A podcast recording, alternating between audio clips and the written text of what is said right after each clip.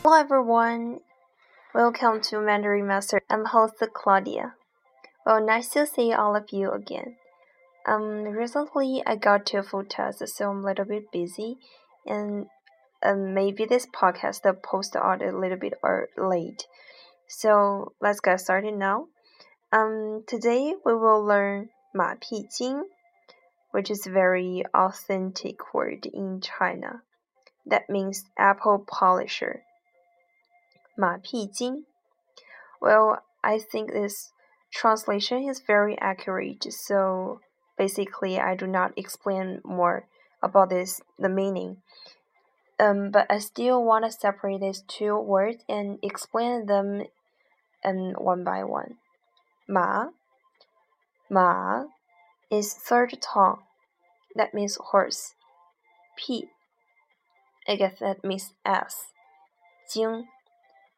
Jing is first tone, but remember this is back nasals, which means, um, well, in China, if a person um adapted to do something, we call him Jing. So, Ma Pi Jing, actually, the meaning of Ma Pi Jing is subservient, flatterer, or to say, apple polisher. 就是指阿谀奉承的人。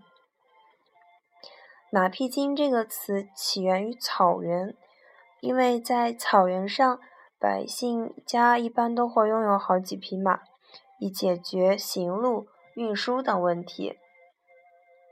嗯，so the word 马屁精 originated in the prairie. Well, because people used to have several horses in order to um, solve the problem of transportation or visiting. You know, it's a kind of useful animal to help people. And uh, um, when horsemen meet, meet each other on the street, they usually tap the their horses to check whether the horse is healthy, and uh, after that they will price the friend's horse with several good words. Mm, well, um, at a, at the beginning, um, people was very honest because if the horse is not good, they won't say anything. But if the horse is good, they will price it. Um, however, as the times go on, um, some people will price their friend's horse, igniting whether the condition of this horse is good or not.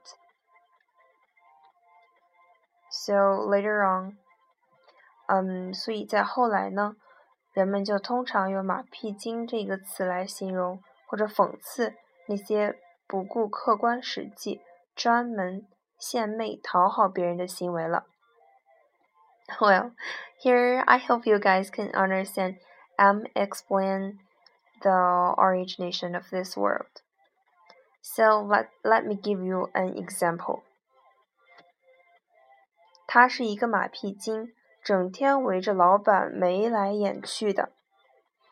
他是一个马屁精，整天围着老板眉来眼去的。